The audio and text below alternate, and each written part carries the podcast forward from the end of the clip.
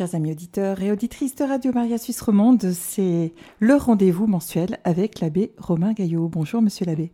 Mais bonjour Anne-Valérie, comment ça va? Ça va très bien. Et Allô l'abbé, on pourrait dire hello Anne-Valérie, et puis hello Renato, qui est aussi dans nos studios. Un trio d'enfer, sans mauvais jeu de mots, hein. Oh. sans mauvais jeu de mots, bien le paradis de l'enfer. Hein. Ah oui, ah oui, on est d'accord, on est d'accord.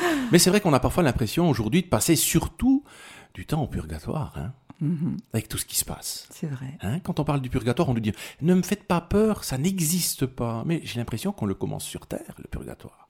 Largement. Hein. Mhm. Alors bon, aujourd'hui, on va pas faire peur. Mais il y a quand même une thématique qui est là. On peut pas éluder et être dans l'angélisme en se disant voilà, bon, on va essayer de parler euh, que des beaux sujets, que de l'espérance, de la charité, de la foi. Oui, mais aujourd'hui, en attendant, il y a des défis à la fois des grands défis sociétaux, idéologiques, politiques, guerriers. D'ailleurs, c'est un petit peu la thématique. Je me suis dit, mais guerre en Ukraine, une parmi tant d'autres. Parce que, en même temps, quand on entend euh, la Ligue des droits de l'homme, quand on entend les grandes autorités politiques mondiales, on a quand même en ce moment plus de 50 guerres qui touchent plus de 50 pays au monde. C'est fou ah, quand on, se rend pas compte. Hein. On se rend pas compte. Alors bien sûr, bien sûr, on se focalise aujourd'hui sur l'Ukraine, parce que ça nous touche peut-être au niveau de la proximité géographique. Mais quand on voit ce qui se passe, je me suis dit, mais quel message chrétien aujourd'hui on peut proposer? Quel message chrétien aujourd'hui on peut essayer de diffuser autour de nous parce que les gens ont peur? Et puis, j'ai une petite colle pour vous au début de cette émission. Oula Ah je me suis dit, tiens, on va essayer de se réveiller, parce que des fois, aujourd'hui, il a fait un peu lourd, mais en attendant, c'est fait un petit peu s'endormir. Donc, il faut partir un petit peu dans des quiz. Quel est le conseil le plus diffusé dans la Bible? Oula. Recherche la paix et poursuis-la. Puisque vous parlez de guerre. Ça pourrait, ça pourrait, ça pourrait. Le conseil. Oui, on peut dire le conseil le plus diffusé, proposé dans la Bible. Euh, je sais pas, euh, se taire, euh, ne rien voir et ne rien dire. et on voit les singes, hein on les voit, hein, ceux-là. Alors en fait, c'est ne craignez pas. Mmh. Ah. Ne craignez pas. La parole de Jean-Paul, que Jean-Paul II a Absolument. 365 occurrences. Une par jour. C'est fou, hein, quand on y pense. Une par jour, ne craignez pas, ne craignez pas, ne craignez pas. Puis en fait, soyons clairs. Depuis deux ans, on fait qu'avoir la frousse. Mmh. On fait qu'avoir peur. Et on pourrait dire qu'il y a un message aujourd'hui qui est écrasant de peur, de désespoir. Alors on ne veut pas reparler du Covid, hein, parce qu'il nous, nous fiche un petit peu la paix pour le moment, espérons de manière un peu pérenne. Mais maintenant il y a la guerre. Et puis la guerre, elle implique aussi l'inflation et la surinflation. Il semblerait maintenant d'ailleurs que certains produits qui viennent aussi d'Ukraine notamment, mais aussi dans le secteur automobile, sont en train véritablement de diminuer très grandement le pouvoir d'achat en Europe. J'ai entendu dire que les cahiers euh, pour la rentrée scolaire augmenteront de 20%. Eh oui. Voilà. Eh oui. Et on va parler de la moutarde, huile de tournesol. Mais euh, je pense qu'on profite justement de cette guerre en Ukraine bah, pour faire passer tout un lot d'augmentations qui n'ont rien à voir avec cette guerre. Absolument. On parle de l'huile de tournesol, justement. Bah, moi, je me suis amusé à aller voir l'étiquette sur une bouteille d'huile de tournesol achetée en Suisse. Migros, Coop, peu importe. Et j'ai vu origine Suisse. Ah. En premier. Ah.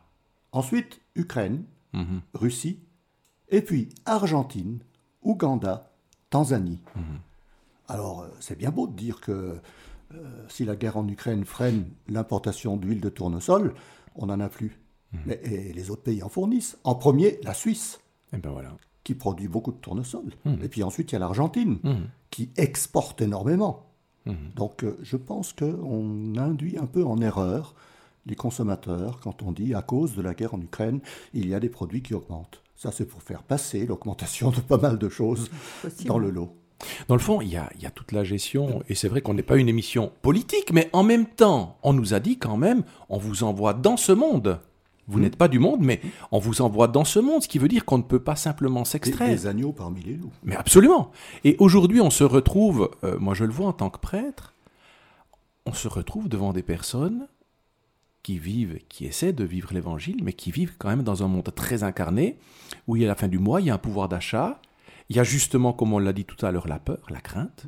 Certains qui disent même la, la guerre nucléaire qui est à nos portes avec tout ce qui se passe, avec euh, ces puissants qui ne font qu'attiser le conflit. Et je me dis, mais il y a quand même là quelque chose qui aujourd'hui est en train de coincer. Alors, comme on disait tout à l'heure, on essaie de trouver des prétextes, des boucs émissaires au mal-être du monde. Alors que c'est tellement facile de trouver, voilà, c'est le gros méchant, eux c'est les gentils. Mais je crois que si on fait un parallèle moral par rapport à notre anthropologie morale, eh bien on sait très bien que dans chaque être humain il y a du bon, il y a du mauvais. Et quand il y a des ruptures, quand il y a des guerres, c'est beaucoup trop facile de venir dire c'est bon, on a trouvé, c'est lui, mhm. c'est le petit mouton noir, et les autres, c'est les sauveurs. Et au nom de cette justice-là, les sauveurs ont tous les droits. Et ils ont tous les droits même de s'impliquer, de partir dans l'arme, dans la guerre, parce que soi-disant cette guerre est pour la bonne cause. Et je trouve que là aussi, peut-être ceux qui prennent euh, l'émission en route, ils se disent je me suis trompé, je suis plus sur Radio Marie à Suisse romande. Si si si si, vous y êtes bien, vous y êtes bien. Mais je crois qu'aujourd'hui, on est dans ce monde et on ne pourrait pas, on serait même irresponsable en tant que chrétien de dire, écoutez, on va pas parler des sujets qui fâchent. On va s'extraire, on va rester entre nous, et puis on va juste être au-dessus de la mêlée. Eh bien, je crois pas. Je crois que comme les guerres de Jacob et les Amalécites, eh bien, il faut être là, il faut des fois se soutenir les bras de Moïse, hein, de chaque côté, pour essayer de dire maintenant, on doit être dans ce monde et on doit essayer d'agir. Alors, le message chrétien, moi, j'ai pas forcément la recette. La recette, pour moi, c'est déjà d'essayer de trouver un sens à toute souffrance. C'est peut-être dans ce sens-là de se dire comment est-ce qu'on peut jouer moralement, éthiquement, sociétalement et politiquement la désescalade. Parce qu'aujourd'hui, c'est ça. Aujourd'hui, c'est l'escalade de la violence, des clivages, des ruptures, des idéologies. Et puis quand on vient juste dire, écoutez, il n'y a peut-être pas d'un côté ou de l'autre que du bon, que du mauvais, comme en chacun de nous, je le répète, alors on nous dit, ah non, non, non, non, mais c'est clair, les médias nous ont dit que. C'est un peu facile. Et puis si on remet en cause cette politique-là, dans le fond, cette idée facile, toute digérée, alors on nous amène le sujet terrible. Vous êtes un complotiste. et aujourd'hui, ne serait-ce que d'amener la nuance, eh bien, on nous fait passer. Alors aujourd'hui, quand on dit tu es complotiste, eh bien, ça fait peur. Puis on se dit très bien. Donc je me tais et je laisse parler les sachants.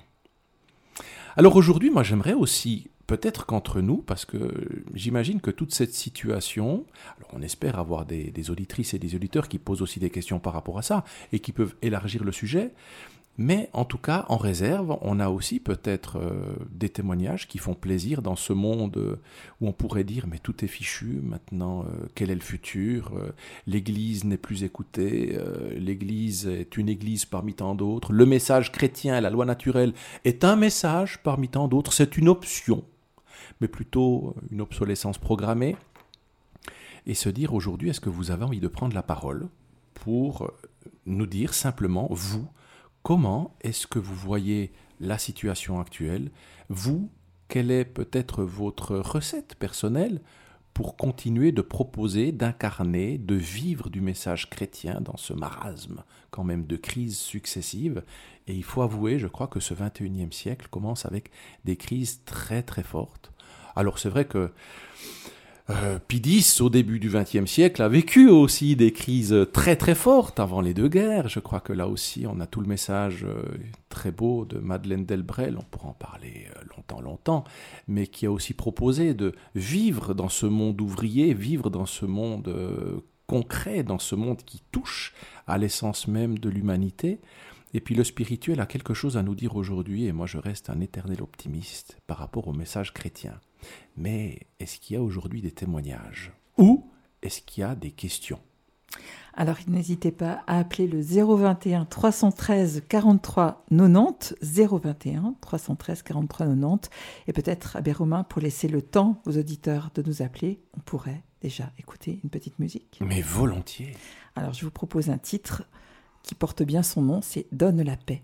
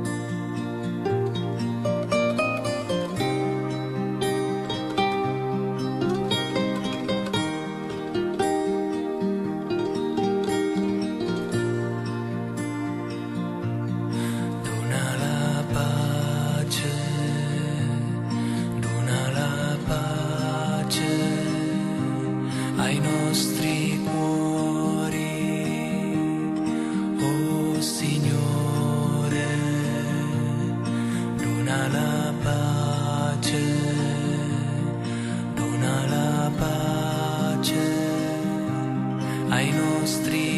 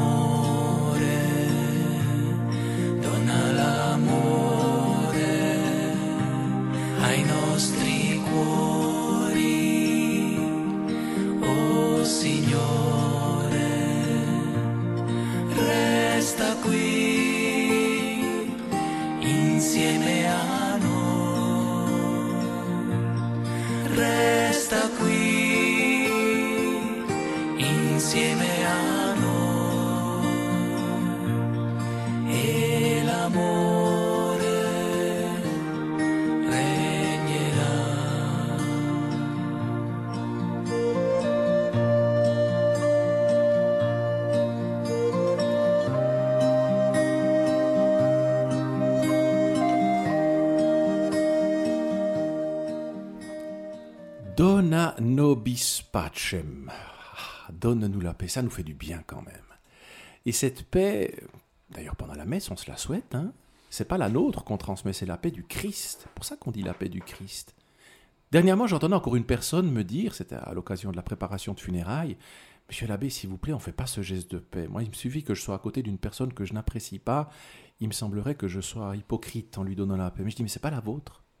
C'est celle du Christ que vous donnez. On me l'avait jamais dit. J'ai dit, mais pourtant on dit la paix du Christ. Les mots ont un sens. Mhm. Donne-nous la paix. Alors aujourd'hui, voilà, pour l'instant, cette paix, elle est tellement sur les ondes que les personnes n'appellent pas.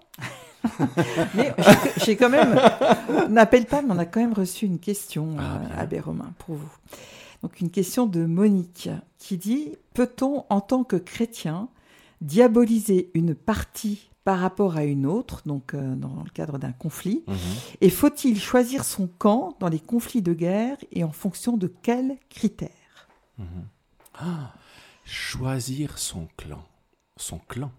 Parce que c'est ça pour finir. Un camp, ça devient un clan. Mhm. Et l'esprit clanique, c'est toujours un esprit de rupture. Et je crois que je reviens hein, sur le sujet moral, parce que dans le fond, au niveau anthropologique, si on dit cette personne-là est mauvaise. On est en train de qualifier une personne et on est en train, dans le fond, de mettre ses actes et ses péchés en dessus de cette personne. Alors que la personne est toujours bien au-delà de ses péchés, de ses tentations, du mal et des actes que l'on peut constater. Aujourd'hui, quand on nous dit voilà, on a le camp du bien le camp du mal. Et je crois que c'est un drame aujourd'hui. Moi, je, discute avec beaucoup de personnes qui me disent, mais il faut absolument qu'on arrête de diaboliser ce qui est en train de se passer typiquement en Ukraine en disant le camp du mal, c'est Vladimir Poutine et la Russie. Et le camp du bien, ce sont ces pauvres Ukrainiens. Alors bien sûr que les peuples souffrent, mais les peuples souffrent de tous les côtés. Ils souffrent de tous les côtés. Et avant de diaboliser, je crois qu'il est important aussi de se dire, mais qu'est-ce qui peut arriver pour qu'une personne, excusez-moi, mais pète les plombs?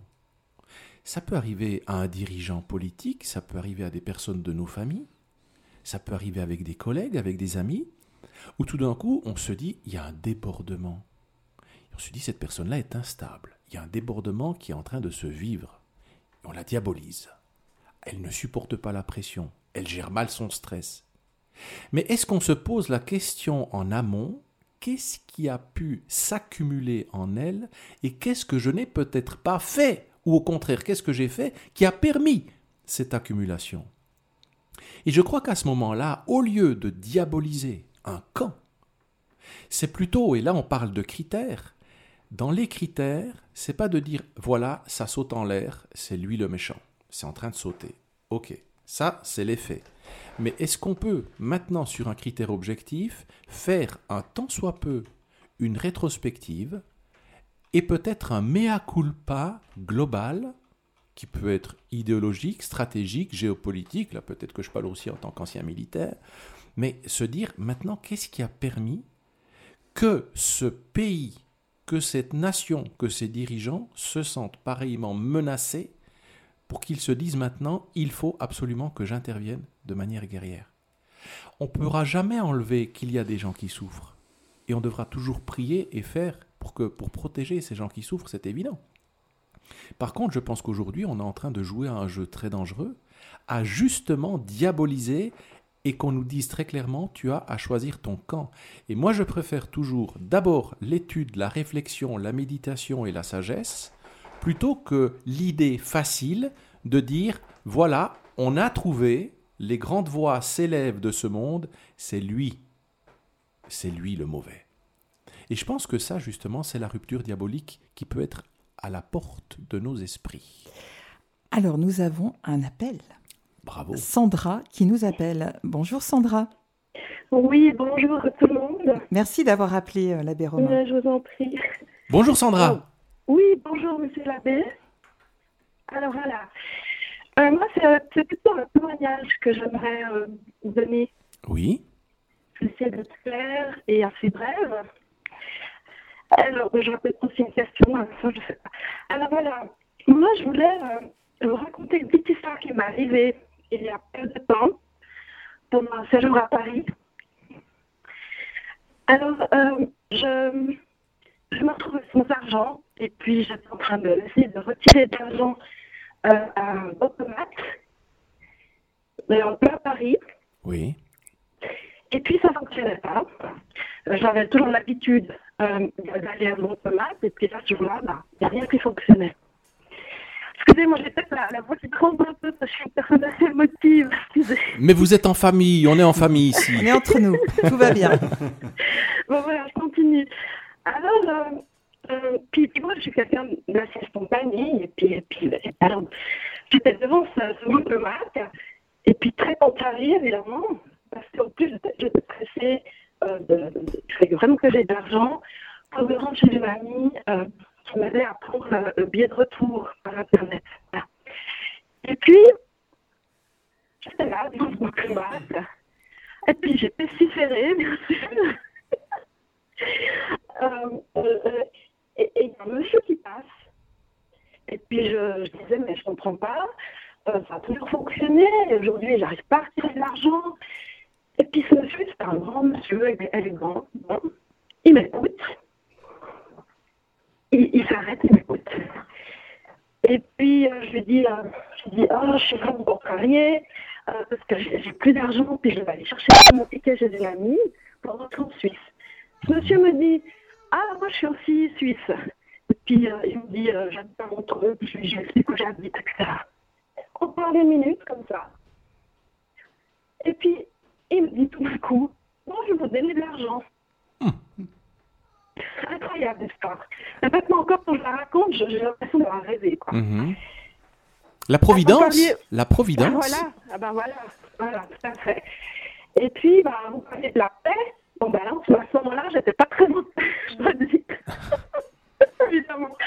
Bon, et puis, il, il me fait un billet de 100 euros. Il me donne. Incroyable. Ah oui. C'est ah, incroyable. C'est pour ça que j'avais besoin de témoigner, euh, parce qu'on ne raconte pas ça à des personnes qui ne croient pas. C'est mhm. pas évident. Hein, on prend pour une fois, on me dire, on va me dire mais elle, elle, elle, elle développe. Mhm. voilà, bon. Et puis ce monsieur, en plus, il me dit, mais vous avez un 500 euros pour le billet Et moi, j'étais tellement gênée. Je lui dis, oui, oui, oui. Je lui demande encore plus. Et puis moi, je suis une personne... Euh, assez, assez généreuse. Mhm. Et puis, j'ai pas l'habitude de, demander comme très de l'argent comme on donne. J'étais, voilà, bref. Mais en tout cas, ça fait. Oui j'ai pris le billet, voilà. Et puis après, je, je lui dis, monsieur, je vais, je vais vous le rendre, on va essayer de se voir en Suisse, et puis le rendre de l'argent. Il m'a donné sa carte de visite. Et puis après, j'ai essayé d'appeler, et puis j'ai laissé vraiment sur répondeur, il ne m'a pas, pas rappelé, voilà. Mhm. D'accord. Mais là, c'est la bonté pure, c'est la providence qui vient sur votre chemin. Et puis en même temps, en même temps, votre témoignage veut quand même nous dire que dans ce monde où on nous dit, hein, et typiquement là vous étiez à Paris, donc dans une grande ville où on pourrait dire qu'il y, a, il y a un individualisme euh, voilà, à, 102%. Et là, en fait, quelqu'un s'arrête, entre en communication avec vous, et puis fait un don comme ça, quelque chose qui, franchement, nous fait du bien d'entendre ça. Ah ben oui, moi ça m'a... Et, moi, ça m'a... Ça, ça, ça, c'est des choses qui arrivent tellement rarement. Et puis, je me disais, c'est pas possible. Mhm. je, me, je me suis un peu éloignée des dieux, je suis plus allée à la messe le dimanche, bon, je vais y retourner, j'avais et tout. Puis je me suis dit, voilà. mais Dieu, mais Dieu ben, ben, il, il, est, il, est, là, quoi. Même si moi, des fois, je m'éloigne.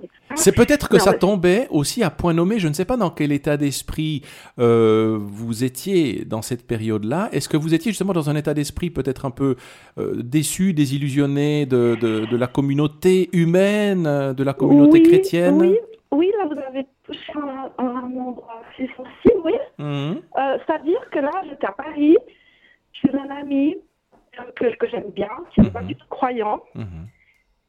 qui, qui, habite dans le 16e, c'est un endroit normalement, il y a des gens qui ont, qui ont beaucoup d'argent Et lui, il s'appelle Jean-François. Il se trouve dans, pratiquement dans le désert maintenant. C'est un homme qui a, qui a, mené une vie incroyable. Il a hérité d'argent, il a tout dilapidé, un peu comme euh, le fils prodigue. Il ne croit pas. Et puis moi, je, et puis comme je vous disais, je suis assez généreuse. Mhm. Et puis je suis allée chez lui. Sa mère venait de mourir.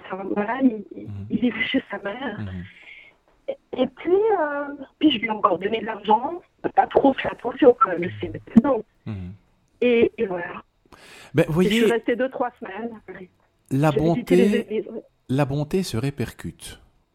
C'est ça qui est toujours beau, c'est qu'il y a, euh, alors Jean Piaget, qui était un de nos grands euh, psychologues et psychiatres du XXe siècle, neuchâtelois d'origine, eh bien, euh, disait qu'il y a une abstraction réfléchissante dans nos actes, ce qui veut dire qu'automatiquement, si on est bon avec nous, on va devenir bon avec notre prochain.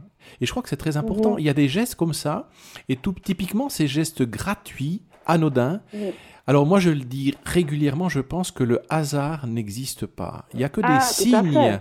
Il y a des signes de la providence. Et là, vous avez eu un signe, peut-être qui tombait à point nommé, pour vous remettre un tout petit peu dans le domaine de l'espérance, de la charité, de l'altérité.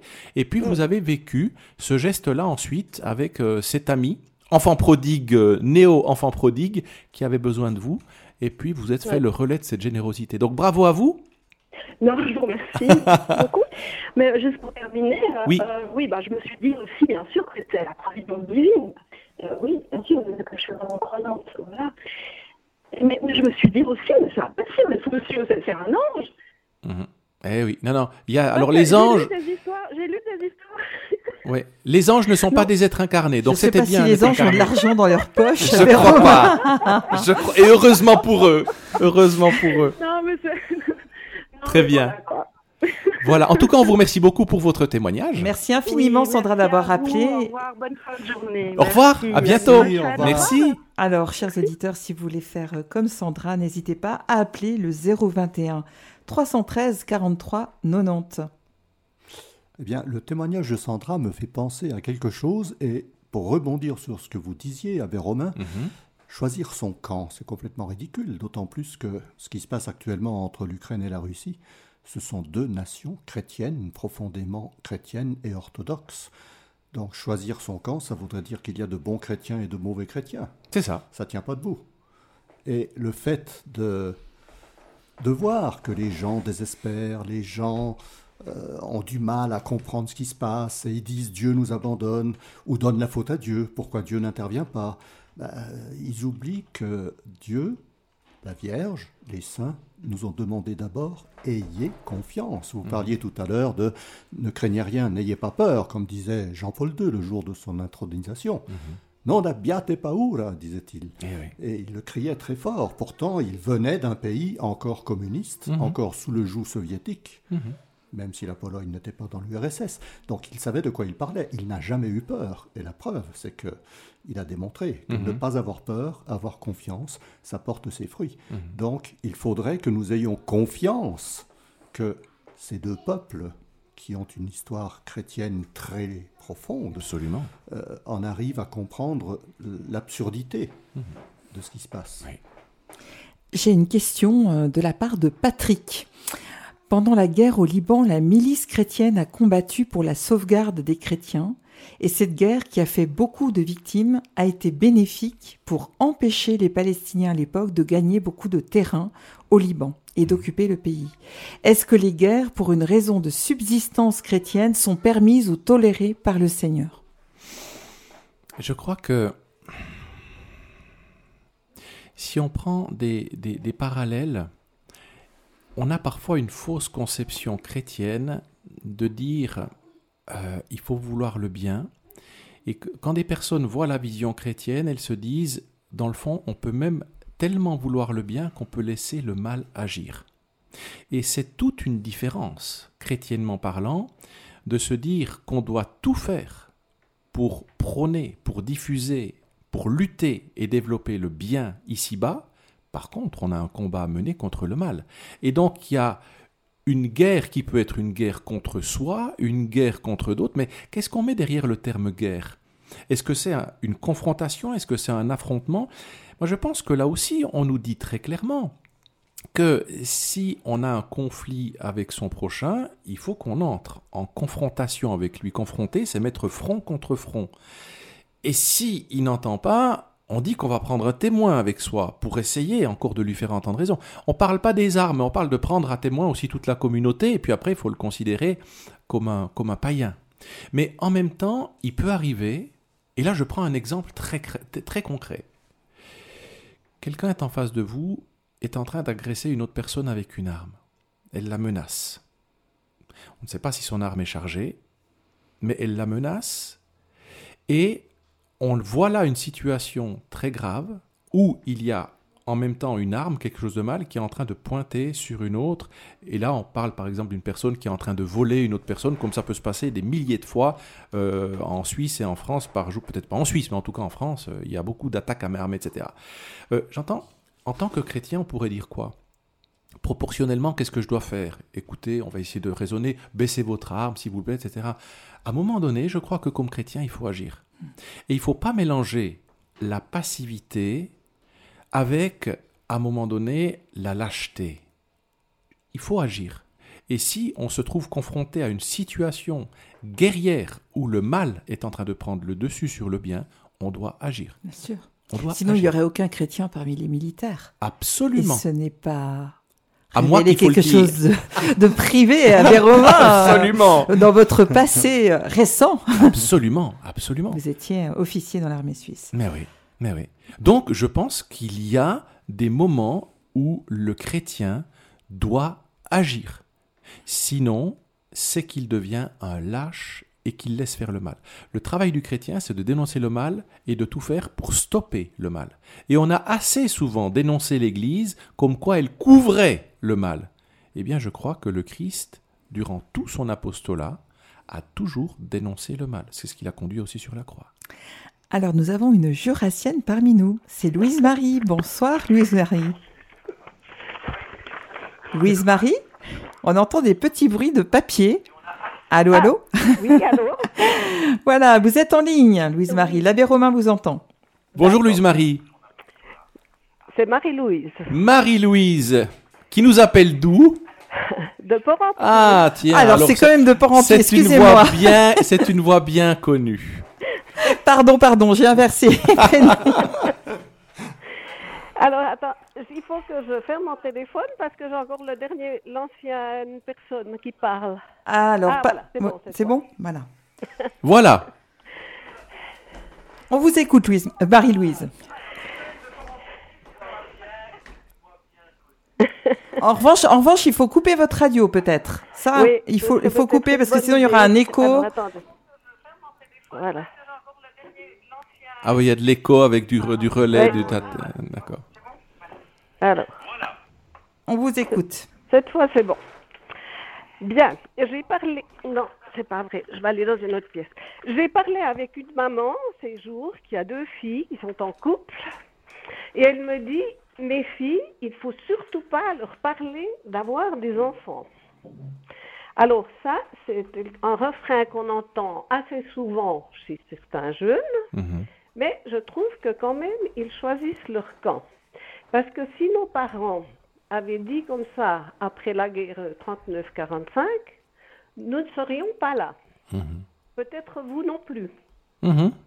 Absolument. Alors, euh, est-ce que c'est un, camp qu'elles choisissent ou c'est un manque de, comment je veux dire, de confiance, de croyance, de foi? Ou mhm. bien, comment est-ce qu'on peut classer ça?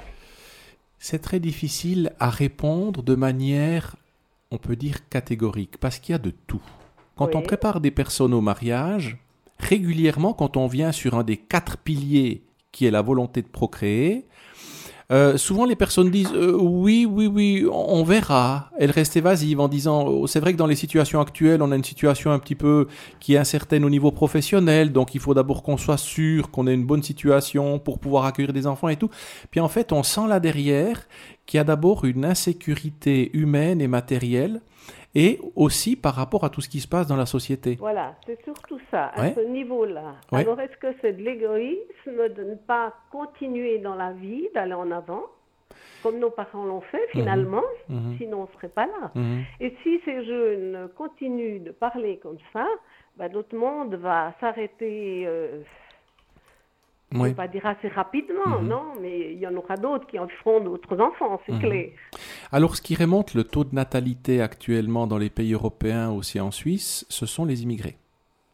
Oui. Mais par contre, euh, c'est vrai qu'en Suisse, on est actuellement, je crois, à 1,2 enfants par couple de moyenne. Donc ça a mhm. baissé, ça a baissé quand même. Ces dernières décennies, ça ne fait que baisser. Oui. Alors, bien sûr que, en même temps, on pourrait fustiger ces personnes en disant, oh, mais écoutez, il vous faut avoir la foi, et puis le le, futur ne vous appartient pas, créer la vie, c'est voilà. Mais là, on est dans un discours idéaliste. Je pense qu'il faut rassurer. Mais il y a quand même un message sociétal aujourd'hui qu'on donne très clair, qui est, et je le dis très clairement, anti-famille, anti-enfant. Voilà. Socialement, on n'aide plus les familles. Et on pousse à l'accomplissement des adultes avant l'éveil des enfants et de la vie. Et donc il faut faire sa carrière, autant pour l'homme que pour la femme, et les enfants deviennent un poids. Et en même temps, quand on dit l'avenir est incertain, euh, maintenant euh, on sait... J'attends, on avait quand même des situations, et je pense qu'on les a tous vécues jusqu'ici, on entendait nos parents nous dire, j'ai tout fait pour que mes enfants aient un meilleur avenir que moi. Or, maintenant, cette réalité s'est inversée. Et on entend beaucoup de parents qui disent Nous, on a vécu encore quelque chose de beau, mais on plaint nos enfants.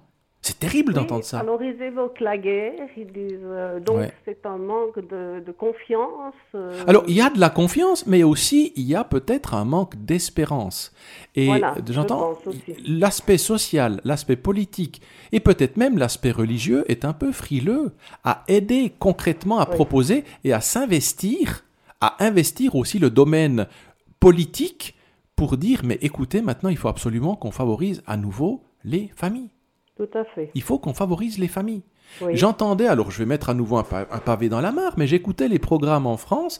J'entendais par exemple un Éric Zemmour, qui a fait quand même 7% à l'élection présidentielle, qui proposait notamment dans les territoires ruraux 10 000 euros, une prime de 10 000 euros par enfant, par naissance, mhm. pour l'accompagner là-dedans. Alors, je suis pas, je, je, je, dis pas forcément que c'est le seul candidat qui prônait aussi l'aspect familial, mais je pense que c'est quelque chose là de concret, de réel, où on montre à nouveau une volonté de faire des enfants et que l'État accompagne les familles.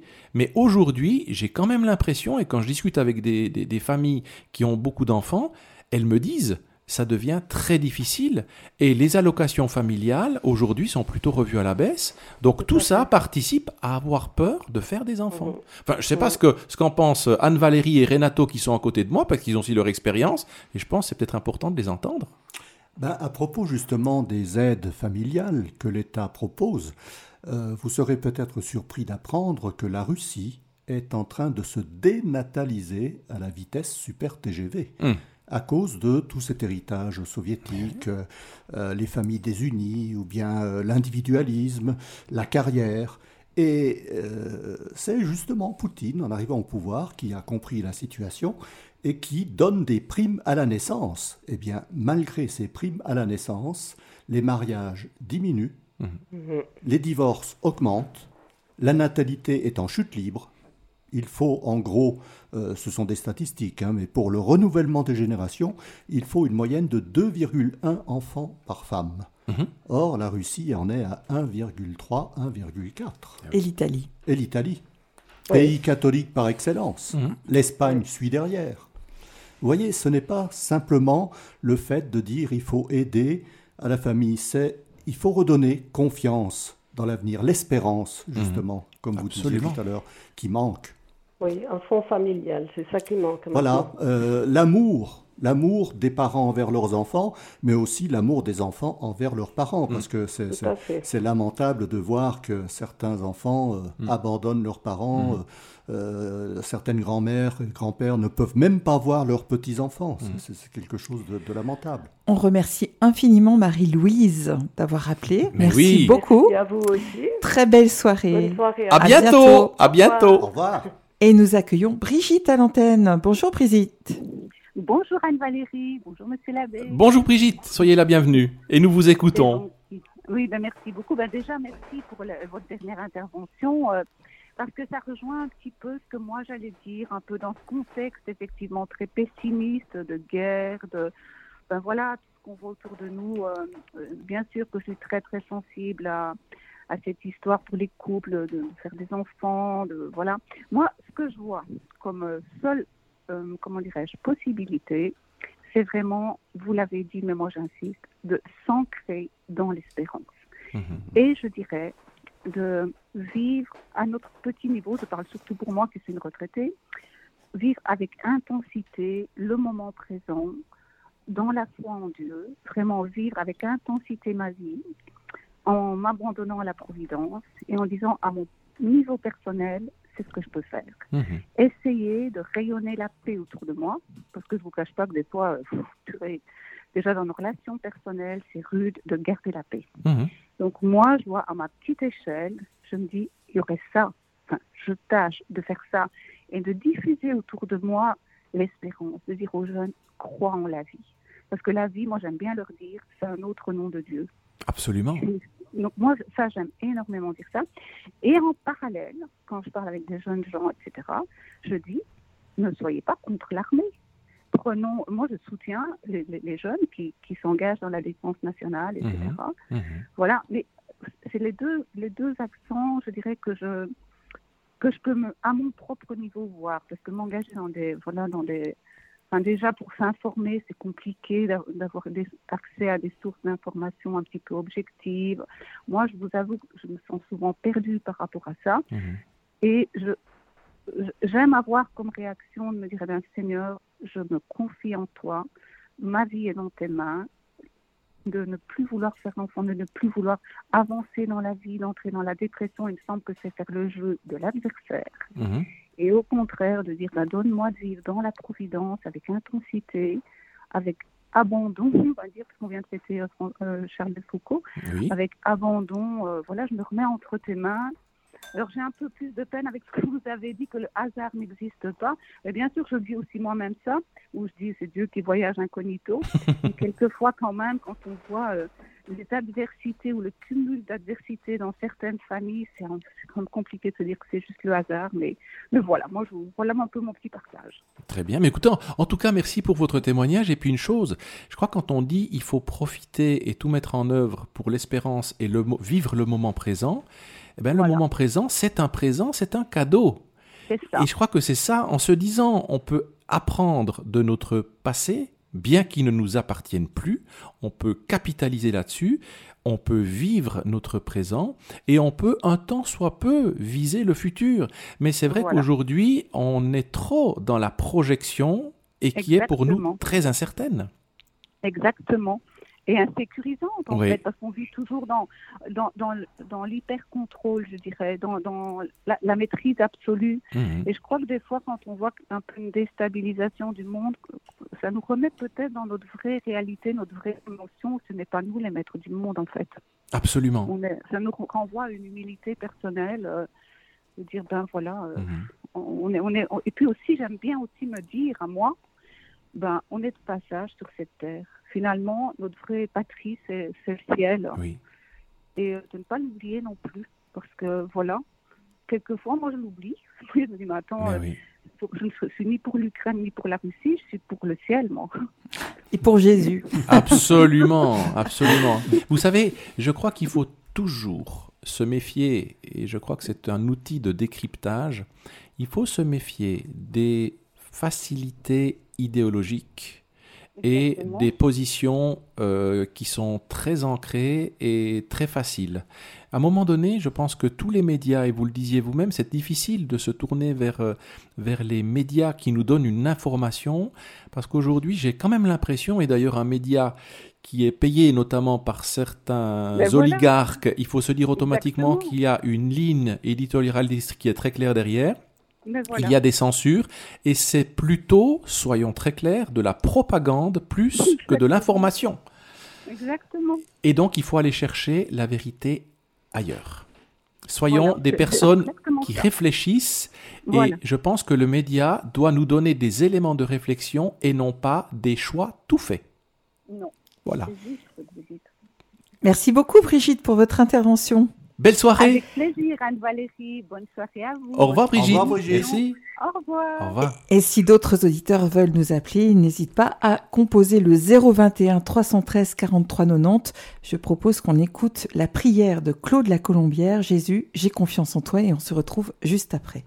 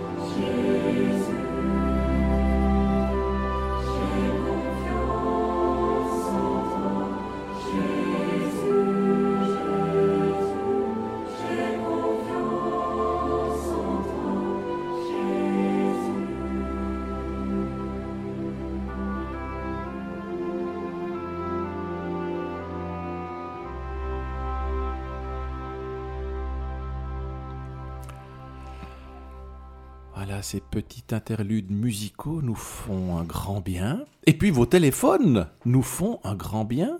Et puis vous voyez, il n'y a pas de sujets qui sont stigmatisés, qui sont interdits. Vous amenez le sujet que vous souhaitez.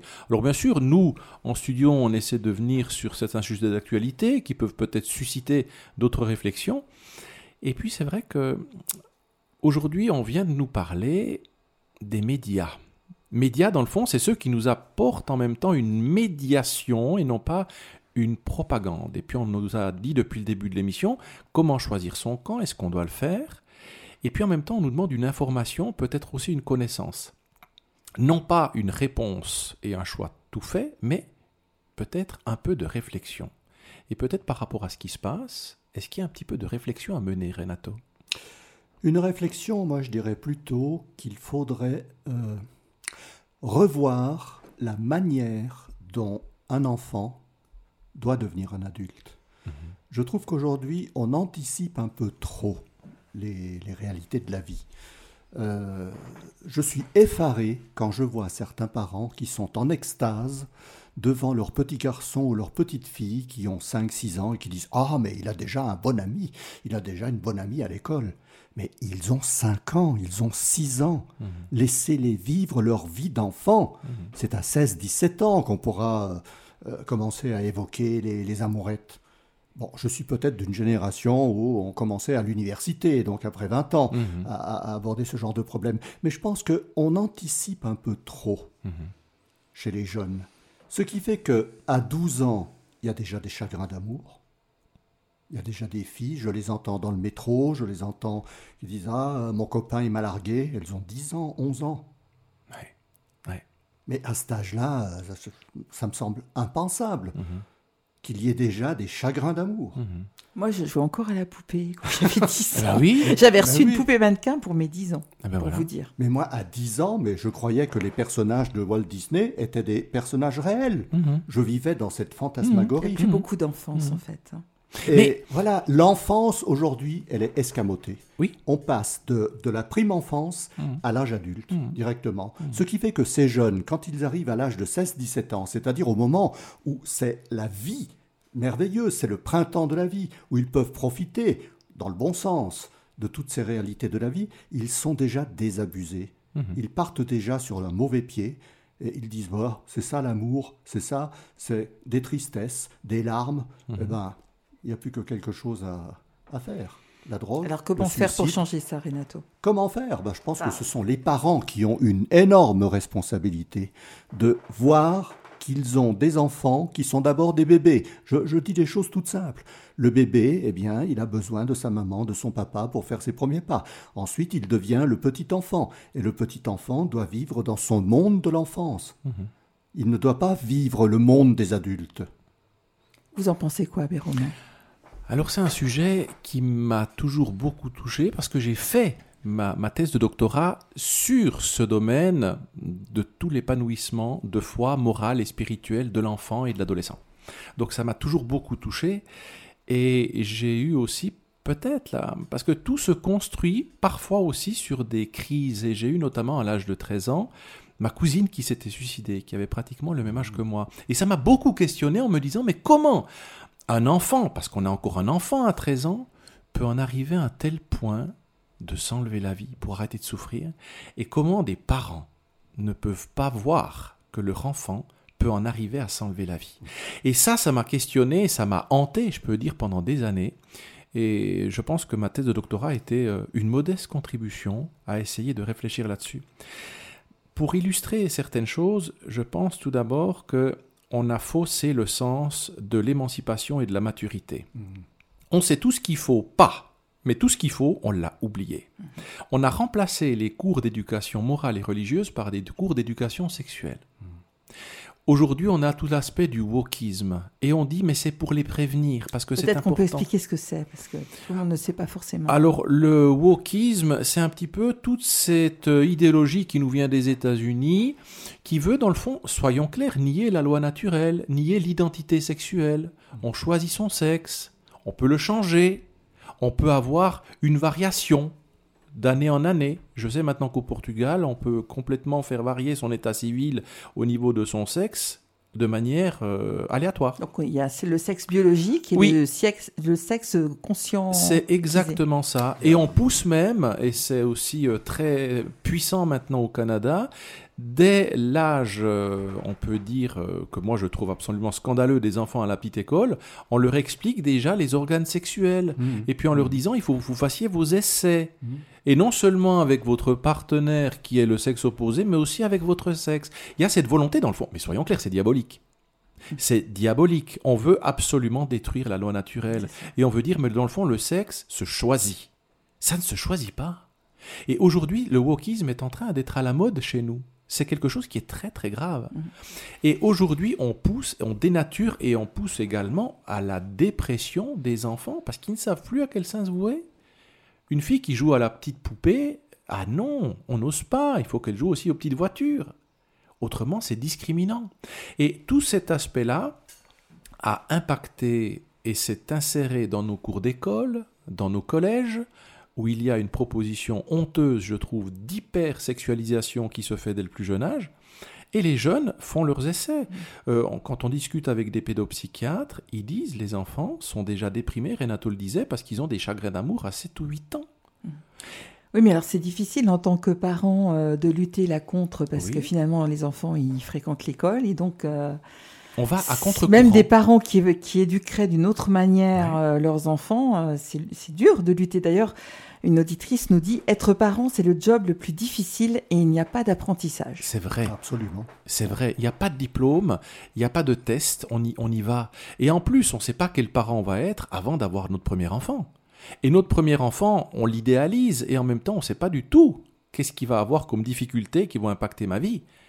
Et là aussi, il y aura un conflit intrafamilial qui va mettre en crise un couple parce que le couple, là aussi, s'expérimente avec l'arrivée du premier enfant. Parce qu'un couple, homme et femme, ils arrivent avec leur notion de l'éducation, avec leur grief de l'enfance. Et les deux doivent essayer de se conjuguer pour le bien de l'enfant. Mais c'est un défi de tous les jours. Hmm. C'est quelque chose. Et là aussi, est-ce que la société aide ses parents? Est-ce qu'elle les aide? Est-ce qu'elles amènent un soutien moi, j'ai l'impression, des fois, j'ai une personne très proche de moi qui a un enfant qui a eu le, enfin, qui a atteint du TADA, qui est maintenant un jeune adulte. Mais je vois que tous les assistants sociaux et les psychiatres ont davantage culpabilisé les parents alors qu'ils essayaient de tout faire. Trouble de l'attention. Voilà, exactement. Ils, ont, ils les ont culpabilisés et en fait, ils ont mis l'enfant contre les parents on a remis en cause les parents alors que les parents essayaient de tout faire pour essayer d'entourer et de sortir l'enfant de, certains clivages, de certains dangers dans lesquels il se mettait parce qu'il n'y avait pas de frontières, il n'y avait pas de limites. Mais peut-être juste pour dire aussi, dans cet accompagnement-là, j'ai eu à vivre l'accompagnement d'un couple qui était venu et qui sont venus avec un enfant qui avait 11 ans. Et les parents me disent, Monsieur l'abbé, on est très inquiet pour notre enfant, il n'a pas encore eu de relation sexuelle. Quoi Ah mon Dieu. Et il avait et puis 11 ans. Ah, oui, et l'enfant était pris en étau entre les deux parents sur le divan en face de moi. Et j'ai dit, euh, euh, je sais pas, est-ce que ça te gêne que tes parents parlent comme ça devant toi? Il a rien dit, mais il m'a fait le signe oui. Recroquevillé sur, sur lui-même. Et j'ai dit aux parents, est-ce que vous permettez qu'on fasse sortir juste votre enfant un petit moment? Et il est sorti et j'ai dit à, ses parents, euh, vous vous rendez compte que le problème c'est vous, c'est pas votre enfant. Vous êtes en train de le brutaliser, de le précipiter dans quelque chose qui n'est pas de son âge. Et, eh ben voilà. et vous êtes en train de le stigmatiser, de le pousser à l'erreur, à l'hypersexualisation, alors qu'il est juste en train de s'épanouir gentiment. Mais vous êtes en train de le pousser là où il ne faut pas. Alors ils avaient peur que ce soit une homosexualité refoulée ou autre chose, mais j'ai dit, mais vous vous rendez compte que c'est juste vous qui êtes à côté de la plaque? Ils étaient surpris. Ils étaient surpris. Et on a dû les accompagner. Mais j'aimerais, si vous le voulez bien, parce que je vois gentiment que l'heure avance et puis on n'a pas d'appel qui est, qui est là, vous donner un beau témoignage. Parce qu'on a parlé aujourd'hui qu'il ne fallait pas craindre. 365 froids dans la Bible, donc dites-le vous en tout cas une fois par jour. C'est l'ordonnance spirituelle que je vous donne oh, pour cet Allo Labé chaque matin. Renouvelable chaque année. Exactement. Indéfiniment. Et là, alors bien sûr que je, vais employer un, prénom d'emprunt. J'ai accompagné un jeune de 10 ans, il y a quelques semaines, dans un parcours du pardon. Il allait vivre son premier pardon.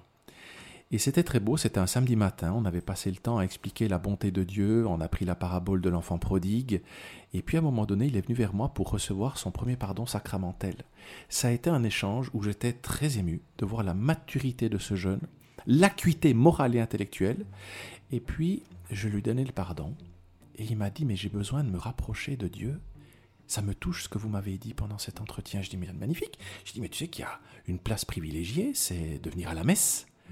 Il me dit oui, mais j'ai vu qu'il y a des servants de messe. J'ai pas encore fait ma première communion, est-ce que je pourrais venir? Je dis mais tu viens, mais je sais pas comment on sert. Je dis mais on va t'aider, tu viens quand tu veux. Le soir, à la messe de 18h, alors je vais dire, Léo était là.